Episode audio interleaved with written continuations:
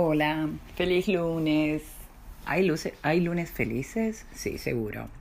Bueno, es el inicio de la semana para algunos, para otros no. Pero lo más importante es que hoy quiero grabar un pequeño, una pequeña reflexión previa a una lectura que voy a hacer de un Goyo budista.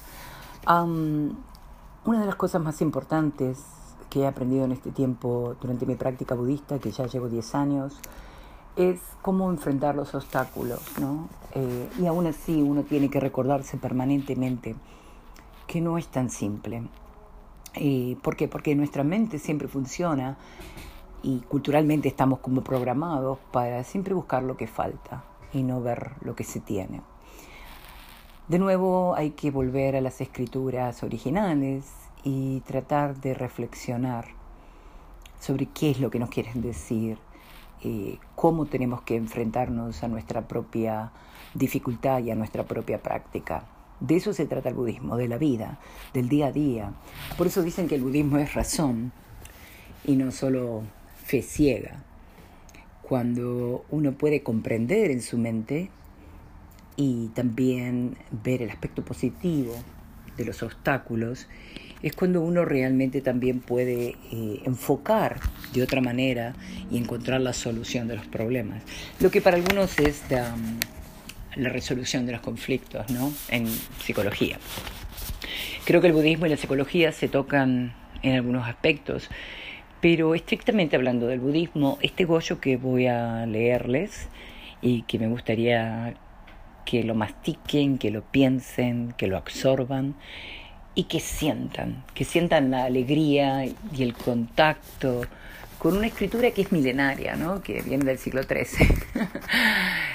y este monje Nichiren Daishonin, que escribió esta carta, eh, porque Goyo significa cartas en japonés, ah, creo que dejó esta escritura para tratar de recordarnos eso, de tocar este punto de, de la alegría, no de what, es decir, de, de la conciencia, de la absoluta responsabilidad y de ser positivos en frente a las circunstancias que a veces no lo son. Así que, bueno, vamos a por ello. Es el Goyo número uno en español, el logro de la budeidad en esta existencia. Si desea liberarse de los sufrimientos del nacimiento y la muerte que ha venido soportando desde el tiempo sin comienzo y manifestar sin falta una iluminación insuperable en esta existencia.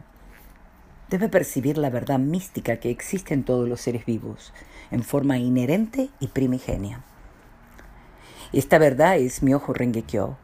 Por lo tanto, recitar mi ojo Rengekyo le permitirá aprender la verdad mística que existe de manera innata en todas las formas de la vida. El Sutra del Loto es el rey de los sutras verdadero y correcto, tanto en su texto como en sus principios. Sus palabras son la realidad suprema y esa realidad es la ley mística, mi ojo. Se la llama ley mística porque revela el principio de la inclusión mutua entre todos los fenómenos y en cada instante vital está. Este sutra es, por lo tanto, la sabiduría de todos los Budas. La vida a cada momento abarca el cuerpo y la mente, el sujeto y el mundo circundante de todos los seres animados en los diez estados y también de los seres inanimados inanimados en los otros tres mil aspectos, entre los cuales se encuentran las plantas, el cielo, la tierra y hasta las ínfimas partículas de polvo. La vida a cada instante impregna por completo el mundo de los fenómenos y se revela en todos ellos. Tomar conciencia de este principio es en sí la relación mutuamente incluyente que hay entre todos los fenómenos y la vida a cada instante. Sin embargo, aunque reciten Ambiojo Rengekyo y crean en él, si piensa que la ley está fuera de usted, no está abrazando la ley mística, sino una enseñanza inferior. Enseñanza inferior se refiere a todas las que no son este sutra del loto, que constituyen doctrinas introductorias y provisionales. Ninguna enseñanza introductoria o provisional conduce directamente a la iluminación, y sin un camino directo hacia la iluminación usted no podrá lograr la budeidad, aunque practique existencia tras existencia durante calpas incontables. En tal caso, lograr la budeidad en esta existencia resultará imposible. Por lo tanto, cuando entone mi ojo y recite rengue, debe hacer surgir la profunda convicción de que mi ojo rengue kyo es su propia vida. Jamás piense que están fuera de usted mismo ninguna de las 80.000 enseñanzas sagradas que predicó el Buda Shakyamuni a lo largo de toda su vida, o que predicaron los Budas y los Bodhisattvas, las diez direcciones de las tres existencias del pasado, presente y futuro a menos que perciba la verdadera naturaleza de su vida. Practicar las enseñanzas budistas no lo aliviará de los sufrimientos del nacimiento y la muerte. Si busca la iluminación fuera de usted mismo, terminará siendo en vano incluso que realice diez mil prácticas o diez mil actos virtuosos. Es como el caso de un hombre pobre que pasa los días y las noches contando el dinero de su vecino, pero no gana para sí mismo ni media moneda. Por eso, el comentario de la escuela Tantien, Tientai, sorry, señala, sin percibir la naturaleza de su propia vida, uno no puede erradicar sus graves faltas. Este pasaje implica que nuestra práctica se convertirá en una dolorosa e interminable austeridad si no percibimos la naturaleza de nuestra propia vida. Y por tal motivo, a este tipo de estudiantes del budismo se los condena como no budistas en gran concentración e introspección, se dice que aunque estas personas estudian el budismo, sus ideas no difieren de las que postulan los no budistas. Ya sea que invoque el nombre del Buda, recite el sutra o simplemente ofrende flores e incienso, todos sus actos virtuosos sembrarán en su vida beneficios y plantarán en ella las raíces del bien. Con esta convicción debe esforzarse en la fe. El Sutra Vimalakirti dice que cuando uno busca la emancipación de los Budas en la mente del ser humano común, descubre que las personas comunes son entidades de la iluminación y que los sufrimientos del nacimiento y la muerte son el nirvana. Asimismo, afirma que si el corazón de las personas es impuro, su tierra también lo es, pero que su corazón, si su corazón es puro, Igualmente puro es el sitio en el que viven.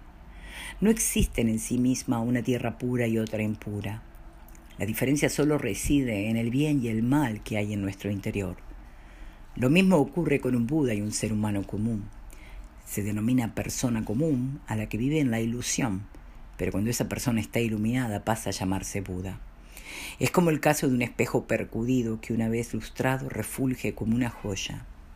Una mente nublada por las ilusiones provenientes de la oscuridad fundamental de la vida es como un espejo percudido, pero una vez pulida, sin falta, se convierte en un espejo implacable e impecable que refleja, que refleja la naturaleza esencial de los fenómenos y el verdadero aspecto de la realidad. Haga surgir una profunda fe. Ilustre su espejo día y noche con ahínco y esmero. ¿De qué manera ilustrarlo? Tan solo entonando Namyoho Rengekyo. Ahora bien, ¿qué significa Myo? Es sencillamente la naturaleza insondable de nuestra vida, momento a momento que la mente es incapaz de comprender y las palabras no alcanzan a expresar. Cuando examinamos nuestra mente en cualquier instante, no percibimos en ella forma o color alguno que nos permitan confirmar su existencia. Y sin embargo, tampoco podemos decir que no exista, ya que en forma constante nos surgen pensamientos dispares. Por eso, no podemos afirmar que la mente existe, pero tampoco que no existe. La vida es, sin duda, una realidad inescrutable, que trasciende las palabras y los conceptos de existencia o no existencia. No es existencia ni no existencia, y sin embargo exhibe las cualidades de ambas. Es la entidad mística del camino del medio, la realidad suprema. Mio es el nombre que se le da a la naturaleza mística de la vida y Ho, el que reciben sus manifestaciones. Renge, que significa flor de loto, se emplea para simbolizar el prodigio de esta ley. Si entendemos que nuestra vida en este momento es Mio, también entenderemos que nuestra vida en otros momentos es la ley mística. Esta comprensión es el Kyo o Sutra místico El Sutra del Loto es el rey de las enseñanzas, el camino directo hacia la iluminación, pues explica que la entidad de nuestra vida, que a cada momento manifiesta el bien o el mal, fundamentalmente es la entidad de la ley mística. Si usted recita mi ojo Rengekyo con profunda fe en este principio, seguro que logrará la budeidad en esta existencia. Por eso el sutra señala, cuando yo haya pasado a la extinción, deberéis aceptar y mantener este sutra. Quien lo haga, accederá al camino del Buda con toda certeza y sin ninguna duda. Nunca dude en lo más mínimo. Respetuosamente. Mantenga su fe y logre la budaidad en esta existencia. Nambyoho Rengekyo, Nambyoho Rengekyo, Nambyoho Rengekyo. Nichiren.